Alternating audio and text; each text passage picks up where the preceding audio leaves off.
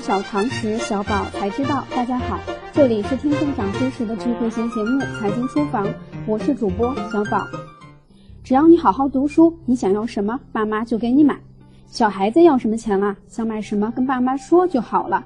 现在要好好读书，将来就可以找个好工作，就可以赚很多的钱。像这样的话，对于一些家长来说，似乎司空见惯，再平常不过了。那么这样的做法究竟对不对呢？我们还要先从财商聊起。财商英文简称 FQ，是美国作家兼企业家罗伯特 T 清崎在《穷爸爸富爸爸》一书中提出的概念。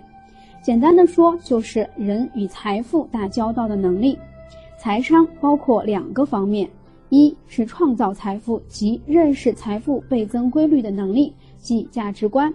二是驾驭财富及应用财富的能力，财商是与智商、情商并列的现代社会能力三大不可或缺的素质。金钱是一种思想，金钱也是对物质世界控制能力的数量化表现。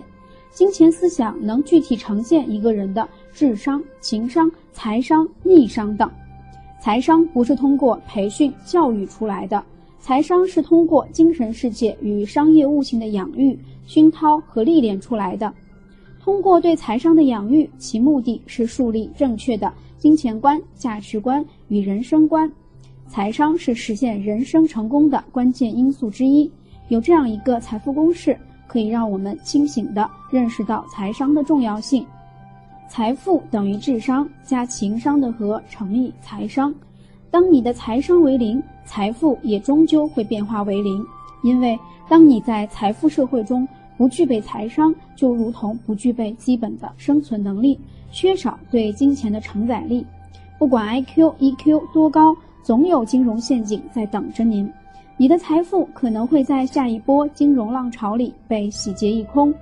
对金钱全无承载能力，更无规划能力。正是催生出这个时代一批批月光族、啃老族、卡奴、房奴的重要元凶。马克思将这一现象称为“拜物教”。我们的孩子也许就这样彻底的拜倒在了物质的脚下。很多家长其实也明白培养孩子财商的重要性，但却又担心过早接触金钱会影响孩子发展心智。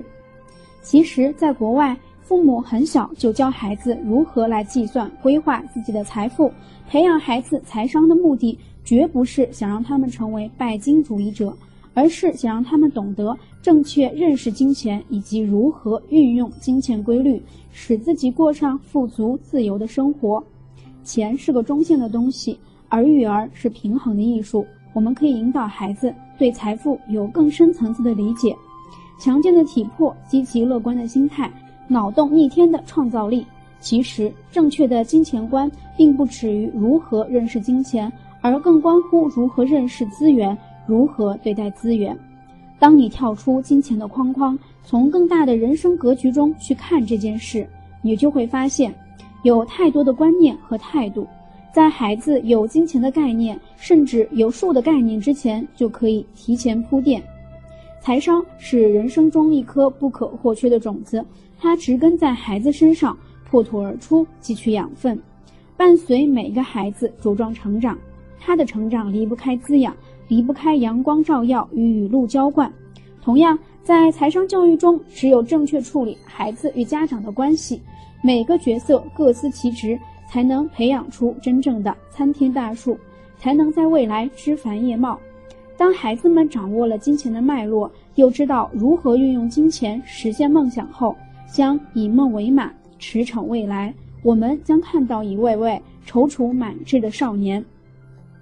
以上就是关于财商的基本概念。明天开始，我们将针对生活中常见的一些问题，来和大家共同学习如何在日常生活中培养孩子们的财商。相信通过这个星期的学习，也会给文章开头的问题一个明确的答案。敬请期待。